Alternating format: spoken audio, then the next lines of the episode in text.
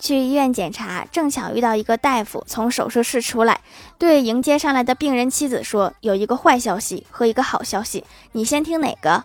病人妻子说：‘先听好的吧。’医生说：‘你先生这个手术成功率高达百分之九十九。’病人妻子放下心来，接着说：‘那坏的呢？’